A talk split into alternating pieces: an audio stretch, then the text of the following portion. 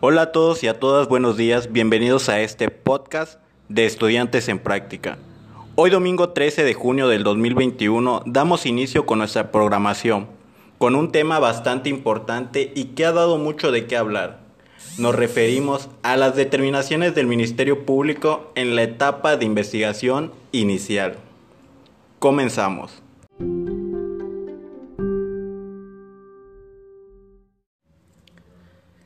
Como sabemos, la carpeta de investigación se inicia con el conocimiento del Ministerio Público acerca de un hecho constitutivo de delito. Esto de acuerdo a nuestro Código Penal. Partiendo de ahí, la Fiscalía, en colaboración con la Policía Ministerial y los peritos, deben recabar todo tipo de información relevante para el desahogo de las actuaciones de investigación. Esto con la finalidad de esclarecer los hechos. Ahora bien, de acuerdo con nuestro Código Nacional de Procedimientos Penales, se podrá terminar con esta investigación de acuerdo en los siguientes casos. Abstención. De acuerdo con el artículo 253 del Código Nacional de Procedimientos Penales, el Ministerio Público podrá abstenerse de investigar cuando los hechos relatados en la denuncia, querella o acto equivalente no fueran constitutivos de delitos o cuando los antecedentes y datos suministrados permitan establecer que se encuentra extinguida la acción penal o la responsabilidad social del imputado. De acuerdo con lo anterior, todas decisiones que se tomen para la abstención siempre estarán fundadas y motivadas. Archivo temporal.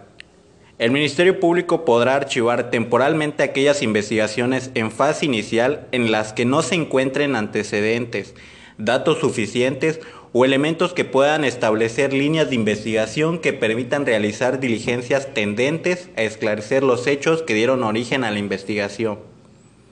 El archivo subsistirá en tanto se obtengan datos que permitan continuarla a fin de ejercitar la acción penal. No ejercicio de la acción penal. Antes de la audiencia inicial, el Ministerio Público, previa autorización del procurador o del servidor público a quien se delegue la facultad podrá decretar el no ejercicio de la acción penal cuando los antecedentes del caso le permitan concluir el, que en el caso concreto se actualiza alguna de las causales de sobreseimiento previstas en este código, así como le establece el artículo 327 sobreseimiento. El Ministerio Público, el imputado o su defensor podrán solicitar al órgano jurisdiccional el sobreseimiento de causa.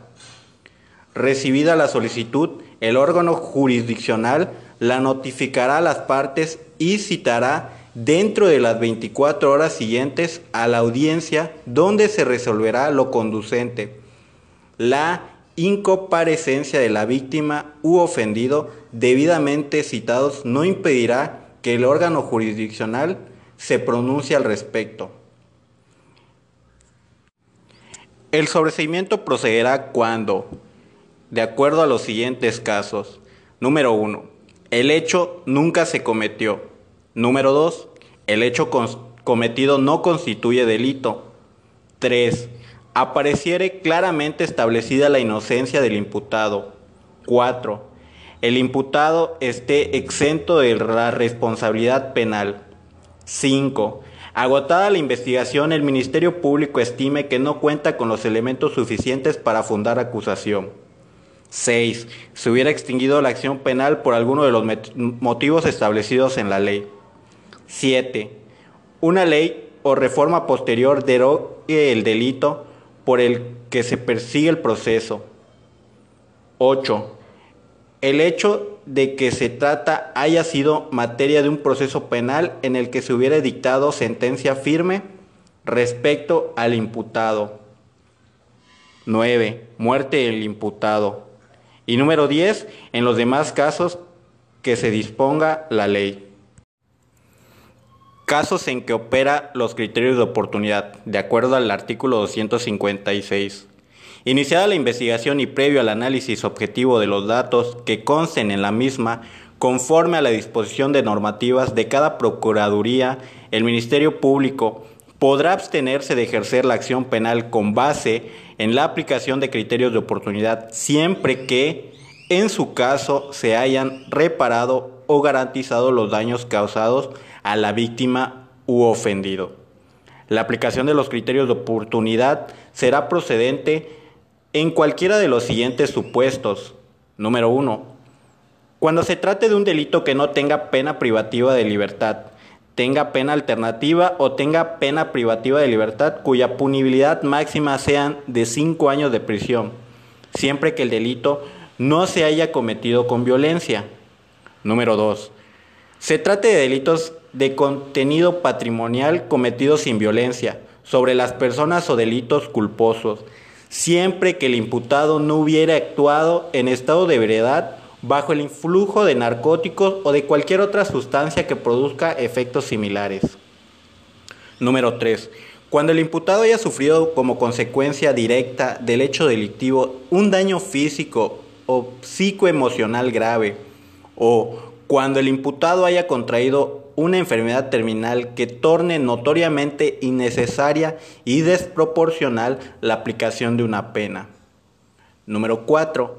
La pena o medida de seguridad que pudiera imponerse por el hecho delictivo que carezca de importancia en consideración a la pena o medida de seguridad ya impuesta o a la que podría imponerse por otro delito, por lo que éste siendo procesado con independencia del fuero.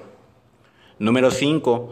Cuando el imputado aporte información esencial y eficaz para la persecución de un delito más grave del que se le imputa y se comprometa a comparecer a juicio.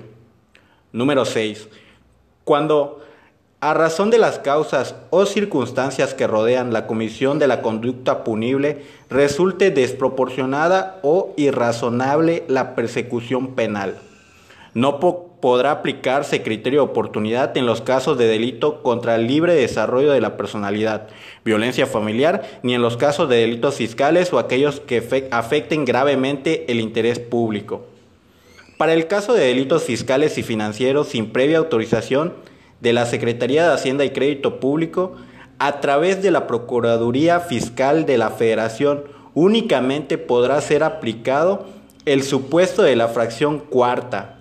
En el caso de que el imputado aporte información fidedigna que coadyuve a la investigación y persecución del beneficiario final del mismo delito, tomando en consideración que será este último quien estará obligado a reparar el daño.